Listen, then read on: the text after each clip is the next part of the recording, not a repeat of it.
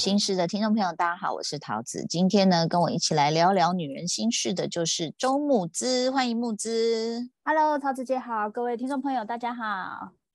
诶，其实首先我要非常感谢你哦，因为木资的这个公公开中药行，然后就给我们一些神仙粉啊，还有神神仙配方，让我们 养气，喉咙又很好唱。因为你自己你自己的团，你们唱的是算是诶，那叫什么？不是 heavy metal，是叫什么？呃，民谣金属。民谣金属，所以应该用嗓子也用的很，就是。就是非常的用力，对吗？对，因为我唱歌的方式其实是有一点点接近 soprano，加上而且因为我唱台语嘛，所以又有一点就是要用一些台语的转音或是那个抖音，所以其实算是就是虽然会用丹田，但是还是会蛮用嗓子的。对，所以你自己都有先吃那个神仙粉是吗？我觉得这个，因为包含我平常的工作也都是跟喉咙有关啊，我自己是自己是非常的喜欢使用，但这样子很像在 我我公公一直跟我说，你不用听我广告，置入，没有，哎，我推荐给 娃娃，娃娃又推荐给好多人，这样，然后他很好笑，他说他也他也推荐给维里安，我说哦为什么？他说因为他很现场很容易破音啊，所以他一定要吃这个粉，这样，然后再来呃调气的部分也谢谢你给我。就是，其实大家都知道这一位就是红枣枸杞加黄芪，对对对，对不对？就是泡着喝，对，就泡着喝。你平常会泡这个吗？还是演唱前你才泡？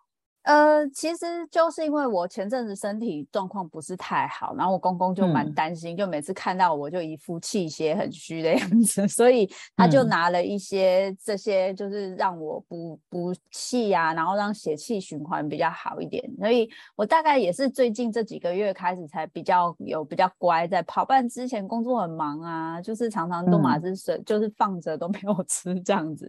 但是我我我最近吃，我自己觉得对我身体就是。体力上啊，还有一些状态就变得比较好，这样子。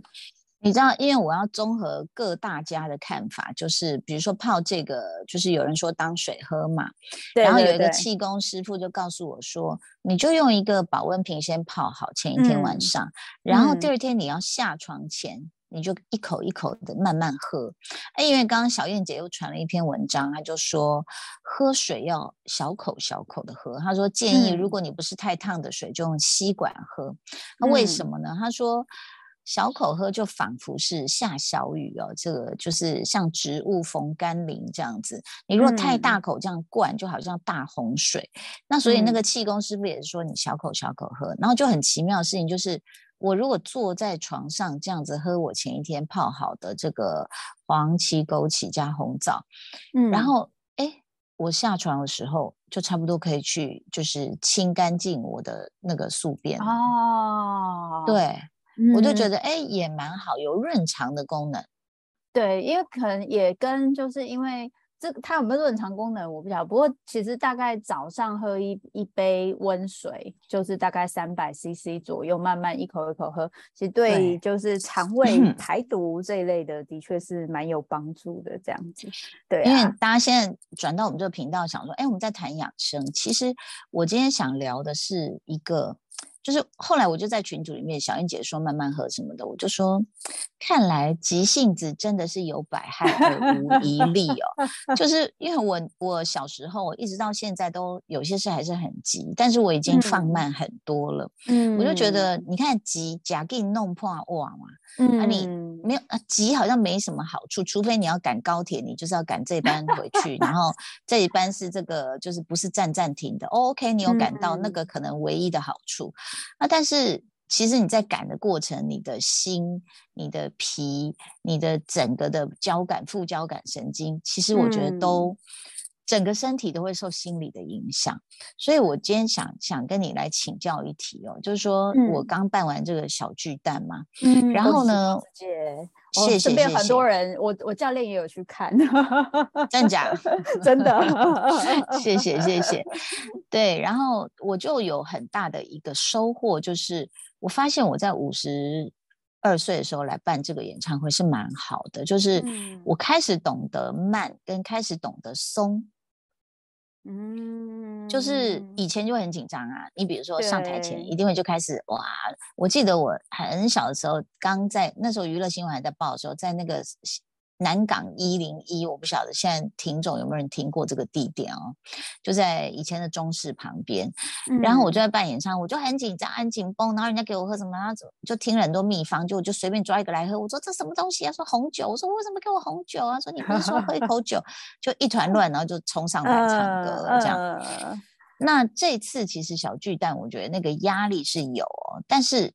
诶，我发现我分散压力有很多方法。第一个就是讲笑话，就彩排的时候讲笑话。嗯，然后我也没想到说这样的一个态度确实影响了一个团队。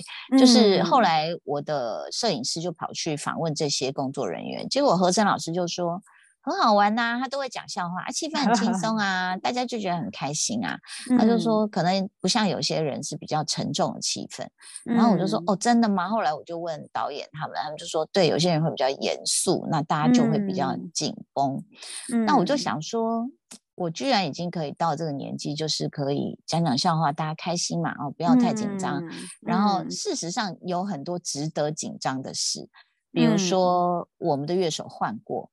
所以大家对于那个乐谱，这尤其我的歌很多都是歌接歌接歌接歌，有很多接点。你知道练到第三次都还有突彩的时候，其实如果 对，如果是以前的我，我可能就真的去撞墙或大吼说为什么？呃，你们你们可不可以专业一点？就开始骂人这样。可是现在我就会觉得说没关系，上台那一刻是对的就好了。哎，我们上台全对，哎，我一直要总彩。还有唱歌的时候还是唱错点的，嗯，我其实还蛮相信这种事情的。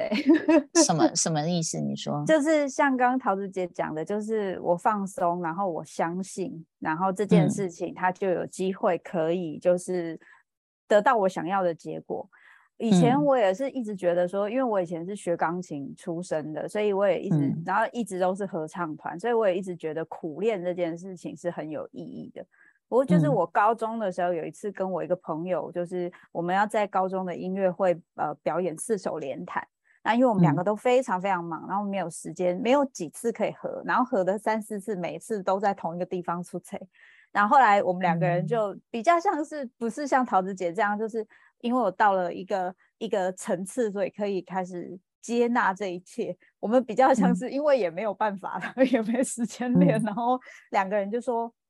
好，就是上台前，我们两个就握着彼此的手，就看着彼此的眼睛，说我们一定会只有这一次会全对，就是上台这一次。嗯嗯。然后我们就真的上台这一次全对，就下来之后，我们就一一直尖叫，就是觉得怎么可能会发生这种事？然后所以我那时候就觉得，哇，这个就是演出这件事情本身就是一个，我觉得好像很接近天启的一个状态，因为我们会整个是心流状态，所以我有时候。觉得那个相信自己的潜力跟之前的练习这件事情，我现在还蛮相信这件事的。对对，我觉得当然你要再有这个 base，要有这个基础，就是你的练习还是要够。那当然你的技术还是要够专业。那你刚刚讲相信自己，这个就很妙了。就是因为我看很多，比如说国外的啊，或是台湾的啊，就大家在那边演出前会祷告嘛，因为要看你有什么信仰嘛。然后我就请我们的总监陈君豪，我就说：“哎，总监，那你信什么神？”我说：“我都可以，我们要不要来祷告？”就没想到，他就跟我说：“我没有，我没有信仰。”我说：“啊，这样子哦。”我说：“嗯，那我们还是要围一圈。”我就觉得上台前大家互相打气很重要，这样子。是是。然后就围一圈啊，然后我们大家就就我说，我先拿我的小孩来讲，我就说。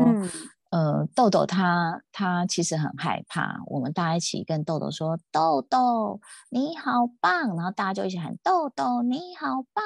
这样，然后小龙其实有之前在偷哭嘛，那我们就说：“小龙你好强！”什么什么，然后我说我老公手在抖，我们说：“李元哥我爱你。”然后最后轮到我，就说我就很想哭，因为那时候的压力真的很大，快上台了。嗯嗯，我就喊出来，我说：“我不相信我自己。”嗯，你知道吗？我说我不相信我我听了，我好想哭哦，可恶，很想哭。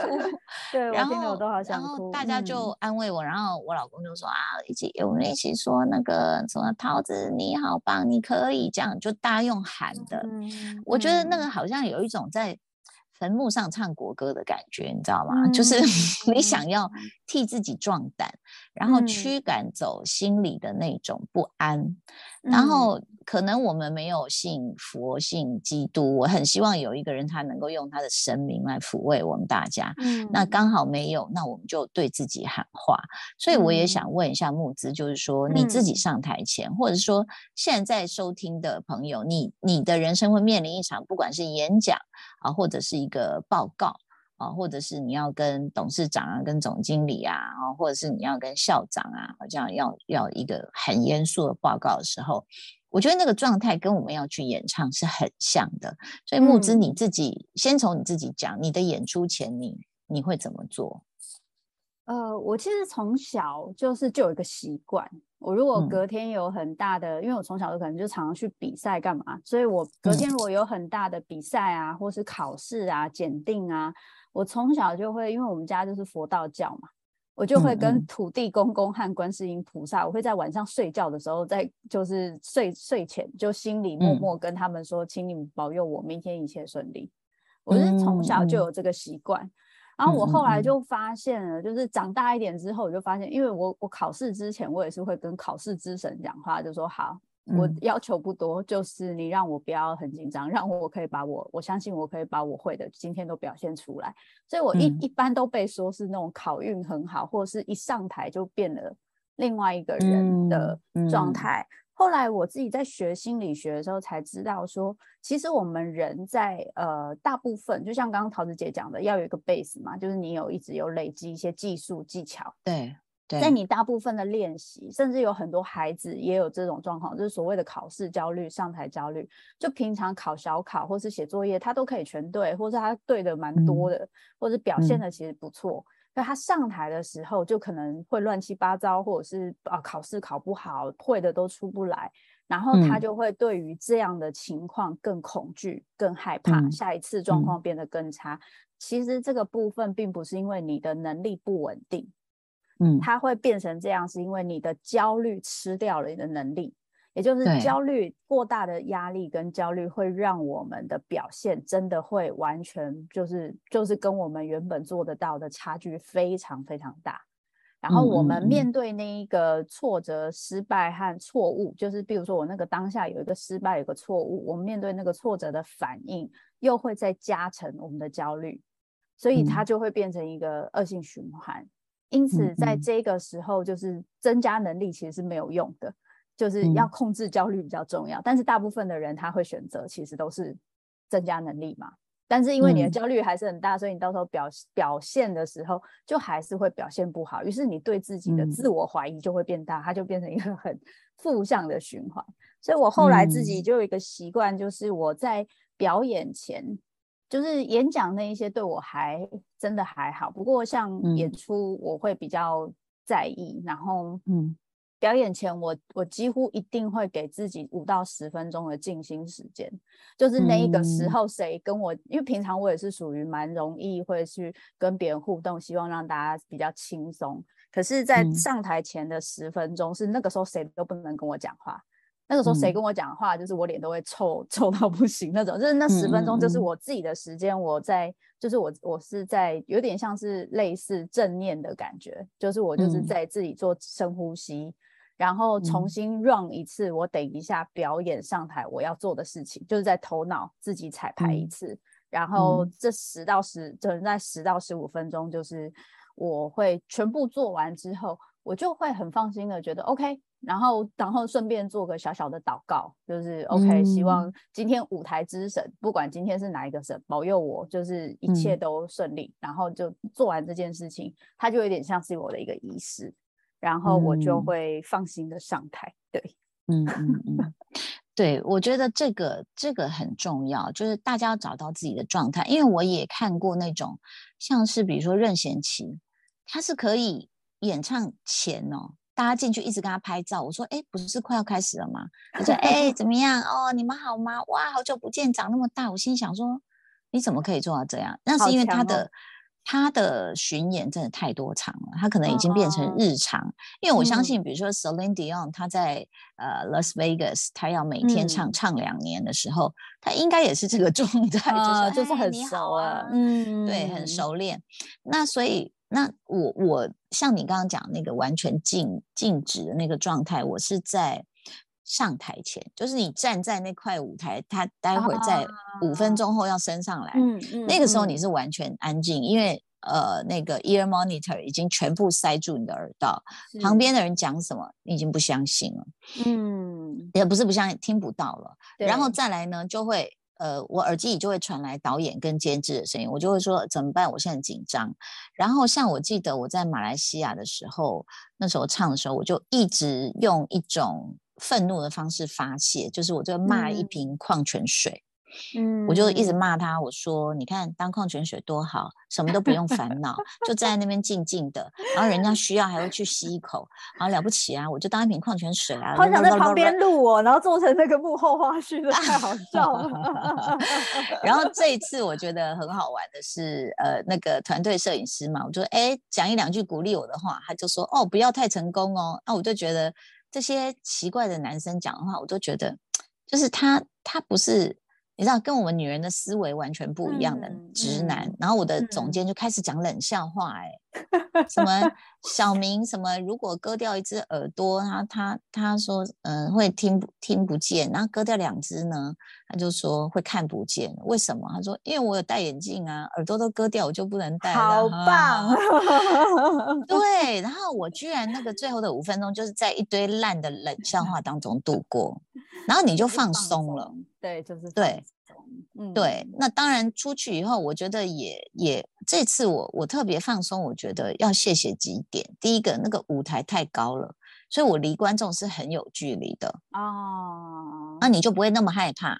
然后再来，我唱一首歌就要移动一层楼，所以我在光是记这些事情，我已经啊无心害怕了。很多那个成要要做的事情，这样对。对，程序也很多。嗯，第三个就是我的家人各有状况，就是小孩哭了，然后在那边压力很大，脸都白了。那我就我担心他们之后，我就没时间担心我自己。然后我就觉得说，像木之刚刚讲的方法，还有我的方法，我就说。其实人都是不一样的人，然后大家会是不是能够针对自己的个性去找到你自己的安神大法？就是像我就是鸡婆，鸡婆就是很喜欢管别人，然后管了别人就忘了自己，你知道吗？其实我还是觉得桃子姐你的心理素质很强。对，就像你说的，可能在那个时候你有呃有有时间，就是你时间是要花在去注意别人，你就比较不会留在自己的焦虑里面。而有些人是会在这个状况会生气的。会觉得说，今天林州嘛要表演，然后你们没有帮我把自己调好，然后还在那边状况一大堆，然后让我要在那边担心。有些人会这样生气的嘛，对不对？嗯嗯所以，所以其实我觉得这个东西还是还是我还是蛮相信，就像桃子姐说的，可能我觉得在这这这这几年来，你的。就是对自己，还有对世界的一些看法，还有你刚刚说慢下来啊，然后怎么从就是每件事情都要做好，做到一百分、两百分，到现在可以接受，有的时候可以跟着环境、顺应环境去变化跟安在。我觉得这件事情还蛮重要的耶。对啊，哦，讲到这个，我想分享一个有趣的事情，就是因为我我先生跟我是同个乐团的。然后我们平常都有自己的工作，然后他他是鼓手，那鼓手其实，在乐团来说，他是在我们这一种乐风，其实是非常重要的支架，就是他是必须要，就是他是负责听那个 click，就是拍子拍点，他要全对，而且我们乐器很多，所以如果他不对的话，我们大家跟着他错，就会发生很严重的事情，所以他对自己的要求也很高。那每次要表演，他是我们里面练习最勤的人。因为他他是医生，但是他可能有时候一个礼拜还是会逼自己要练两三次鼓之类。以现在来说，真的是很不容易。那自己持续健身。可是每次他表演前，他都非常非常的紧张。然后表演前两个礼拜前，他就会开始跟我讲什么他脚没力啦，然后就是就是什么身体哪里不舒服，各种状况。对对对，不瞒你说，我老公那吉他大概换了四把，哎，这把怎么弹？在家里弹很好，怎么去就不对了呢？奇怪，到底什么问题呢？我应该可以介绍我先生跟李仁大哥认识一下。那结果你先怎么解决呢？其实这件事情就是影响他蛮蛮严也蛮明显的。然后他那时候早期都是用就是苦练，就是我我我就比别人多更多的练习。然后我两个礼拜前可能就有很多，就是他有很多仪式性的方式去做。可是这个状况一直没有很好转。然后每次表演后，我就是听他的检讨大会，他就开始跟我讲他哪一首的哪一个地方哪一个小节打错，然后哪个东西，然后就是我就是拼命在听这个东西。然后后来某一次在呃，在一个很大型的演出结束之后，他要这个样子，我是说，哎，我们来聊一聊，到底问题出在哪？因为我没有觉得你表演的那么差，我自己是我是主唱，我听得到。如果你平常你平你表演的跟平常差很多，我会感觉到，但我并不我并不这么觉得。我觉得你说的那一些小小的出错，其实台下的人是听不出来的。所以我我想知道为什么你这么在意这些事情，然后到底发生什么事？然后我们就就聊到一个很有趣的地方，就对于表演的时候出错这件事情，我们两个人的看法，嗯，就是比如说像表演一定会出错，因为你有时候太嗨，或是稍微紧张一点，或是不小心怎么样，或是现场的器材你不熟，你一定会有一点小小的出错。他就跟我说，他如果平常表演的地方，就是他平常练习没有出错的地方，表演时候出错，他就想说完蛋了。连这个地方都出错，那我其他原本会出错的地方一定会出错，然后他就会更去注意他出错的地方，于是就感觉就变得更严重。他就问我说：“那你呢？你表演的时候出错怎么办？”我说：“我表演的时候出错，我都会跟自己说啊，今天出错的扣塔已经用完了，接下来都不会再出错了。”就是我我的想法会跟他完全不一样，他就觉得非常的不可思议。他说：“你为什么会这样想？”我说。我说，因为我觉得现在去想出错这件事情没有意义。嗯，对于对于大部分听表演的人来说，它就是过去了。你怎么接下来把后面的表演表演好这件事情才是重点。嗯，你你一直留在那一个问题上，它就会变成你整场表演的问题。所以我会比较，我会比较就是选择就放他走。要检讨，就是结束之后再来检讨，下次要怎么避免这个状态。嗯。然后我发现，因为我先生是完美主义者，他就是在那个当下很难放那个东西过，因为当放过的时候，就会觉得下次我一定会再发，就是犯同样的错。就是对对于完美主义者来说，光那个犯错的当下要怎么去处理那个焦虑跟错误，其实是很不容易的。所以后来我们花了很多时间陪他去，就是在那个当下怎么先让自己稳下来，然后去跟自己怎么说话。其实有点像刚刚桃子姐分享，就是鼓励自己，跟自己说没有问题。就是这些听起来很像很阿 Q 的东西，其实非常有效。也就是说，当你相信的时候，其实非常有效，因为你的焦虑就放下了，然后你就可以比较尽情的去表现自己。但是你也要认识一些朋友，他可以给你一些错误的完美示范。比如说，我就问娃娃嘛，我就很紧张啊。我说娃娃，那突锤怎么办？他说哦，我都常常突锤啊。我说那忘词呢？他说哦，我忘翻了，我最多一首歌忘了半首，然后就哈哈哈哈哈。然后事实上，我去看了他在台北的演唱会，你知道他一开场就突锤了。他一开场弹一首那个就是叫《往事难忘》，那个什么钢琴小小品集全集的那首，就是对对对对对对，然后他就弹错了，然后他就笑了一下，又重新弹，然后全场就在有发出那种轻轻的笑声，但我完全我完全觉得这个就是。娃娃特质的呈现，就你不会去觉得说，哎呦，怎么一开场错？因为那根本不重要。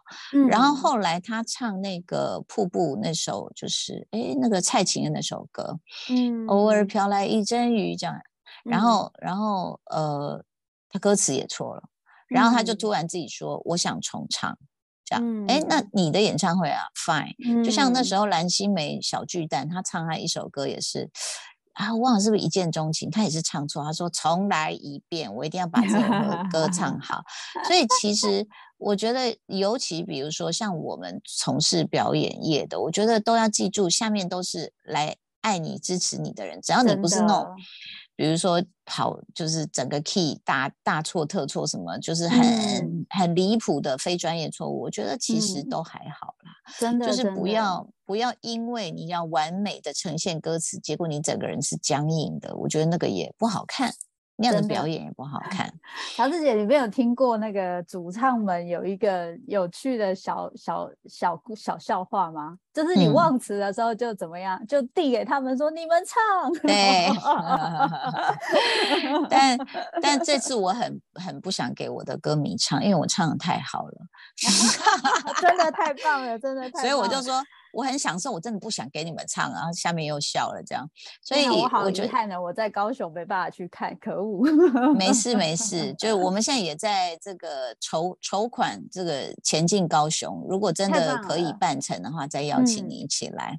所以事实上，今天我们想讨论这一题，也是告诉大家，就是你生活中如果有那种突然面临的很大的焦虑不安，我觉得其实像比如说你刚刚讲你你签书会演讲，我也是，我如果是讲话。场子我根本不紧张，我就觉得我就是熟练了。对我就是出去就是把大家逗得开心的这样，然后把大家这个弄得很感动这样子，又哭又笑，我就觉得这是我的天赋。那总有一些是你自己觉得你没有确定、你没有信心的事情。那但是我也都还告诉我自己，就是说，其实你也唱了三十几年了，台下都是不是这个行业的人，你要这样告诉自己哈。嗯，那然后。你就开心的享受，因为我绝对相信我在台下当观众也当了好好几好几百场了，嗯，我也可以感受到台上的人他是紧绷的还是享受的，嗯，所以。我觉得不要太在意到影响你的正常的水准，然后以至于就像其实我我觉得我们的演出有时候就是为什么现场演出会那么的抓住人心，就是因为。他在那一秒，他他唱过去就是过去了。对你每唱一首歌，就是少一首歌了。嗯，然后你就越觉得那那一刻那个 moment 是非常重要的。嗯，刚刚桃子姐那一个说，每一首歌唱过去就过去了，那个感觉，我我我觉得非常的。感感动。原因是因为你跟台下的这些爱你的人，然后嗯，他们愿意来看你的演唱会，然后这个时间剩下的越来越少了，你可以好好的把这个时间做好过过好过满，而不是一直掉进你自己的焦虑跟我是不是表现的好这个部分真的很重要，对啊，是就是尽情享受吧，我觉得这跟人生很像，人生苦短，我们大家都尽情享受，呃，同时。把我觉得不要再妄自菲薄了。其实，如果大家都能够有一个机会的话，证明你一你一定够好，才能拿到这个机会。真的，真的，对，是真的。好，今天要非常谢谢木之，我们聊到这一题哦，也希望对这个就是听众朋友有一些帮助。那么下一次我们再来听看看木之要跟我们聊什么。先谢谢木之喽，谢谢，拜拜。